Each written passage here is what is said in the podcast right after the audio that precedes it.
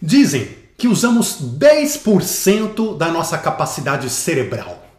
Que se conseguíssemos utilizar uns 20% apenas, teríamos quase que superpoderes. Porém, muito mais grave do que isso é quando tomamos consciência de que não usamos nem 1% da nossa capacidade espiritual. Existem relatos de EQM, de experiência quase morte, onde pessoas consideradas clinicamente mortas retornam à vida, contando o que fizeram do lado de lá.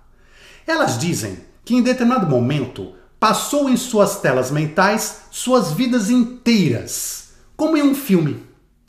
Você já pensou em passar um filme da sua vida inteira na sua cabeça? Em alguns poucos segundos? Como que seria esse filme? Feliz ou triste, egoísta ou altruístico, enfadonho ou emocionante. Acima de tudo, se ele passasse no cinema, você sairia de lá com a sensação de missão cumprida ou com a impressão de que perdeu tempo e deveria ter ido ao teatro? A verdade é que nossos roteiros pessoais costumam transformar 100 anos de vida em apenas um ano de real existência. Isso porque jogamos no lixo 99% das nossas possibilidades de experiências espirituais. Pense no seu dia de hoje. Qual percentual você dedicou ao vazio material, ao cotidiano puro, fofocas, estresse, impaciência, reclamações, consumismo, atitudes inconscientes repetitivas? E qual percentual você dedicou ao seu espírito? Raul Seixas disse em um de seus clássicos: Eu é que não me sento no trono de um apartamento com a boca escancarada, cheia de dentes, esperando a morte chegar. E que apartamento é este? É o apartamento de nossa vida. Aquele falso templo que criamos ao nosso redor para não nos comunicarmos com o mundo. Mas é preciso destrancar a porta desse nosso apartamento, sair por ela ir à rua e viver. Garantir que, quando tivermos a nossa própria EQM, experiência quase morte, ou mesmo experiência de morte, testemunharemos então um longa-metragem bonito sobre a nossa vida, com muito amor, com muita emoção, com muitas boas realizações. E não apenas um filme burocrático, o reflexo de um cotidiano sem sentido. O mais importante é lembrar sempre: a vida é espiritual e não material.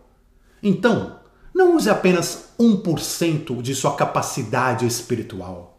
Já pensou se você conseguisse usar ao menos uns 10% dela? Certamente você seria um Gandhi, um iluminado, um líder histórico. Olhe para o lado. Quantas pessoas você vê ao seu redor? Todas elas estão no mesmo barco que você. E nossa história é unicamente a da viagem desse barco. Se você está percebendo alguém triste, deixe a sua própria tristeza de lado por um minuto e vá animá-la. Entenda o que se passa, veja se você pode fazer alguma coisa ou apenas dê um ombro solidário. E essa pessoa ao seu lado pode estar fantasiada de qualquer personagem nesta jornada. Pode ser seu amigo, pode ser seu familiar, seu funcionário, o faxineiro de sua empresa, o pedinte, a criança no farol, o menino rico em meio às suas roupas de marca, o seu animal de estimação, ou um bicho na rua, ou mesmo o seu próprio poderoso chefe. Oportunidades na vida não faltam. Exercite a sua capacidade espiritual. Atinja mais do que 1%. Viva mais do que 1%. Acredite no seu potencial divino, porque o mundo precisa desesperadamente de pessoas exatamente como você. Um forte abraço, muita luz e até já!